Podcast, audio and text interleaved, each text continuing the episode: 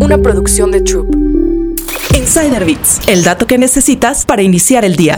¿Qué es el acantilado de cristal? Una nueva limitación para las mujeres CEO. Tiene poco que Linda Yacarino fue nombrada como la nueva CEO de Twitter, pero los expertos temen que caiga en el acantilado de cristal. ¿Pero qué significa esto? El acantilado de cristal es un término que fue acuñado en 2005 por dos académicos de la Universidad de Exeter y es un fenómeno relacionado al techo de cristal. Aseguran que las mujeres y personas racializadas tienen más probabilidades de ser nombradas para roles de liderazgo en tiempos de crisis y como resultado tienen más probabilidades de fracasar. Y es que el Twitter que recibe Linda se encuentra en tiempos complicados. La fuerza laboral se redujo de 7.500 personas a aproximadamente 1.000. Los anunciantes huyeron y los planes para impulsar Twitter Blue no han dado resultados. Linda Yacarino no es la única. Otros ejemplos notables pueden ser Carly Fiorina en HP, Marisa Mayer en Yahoo y Sue Goop en Bed Bath Beyond. Pero ¿por qué existe el acantilado de cristal? Las mujeres son vistas como mejores líderes en tiempos de crisis. El problema es que las probabilidades de éxito cuando una empresa está en crisis son menores. Para que haya más CEOs mujeres se necesita abrir estos espacios a las mujeres líderes también en los buenos tiempos.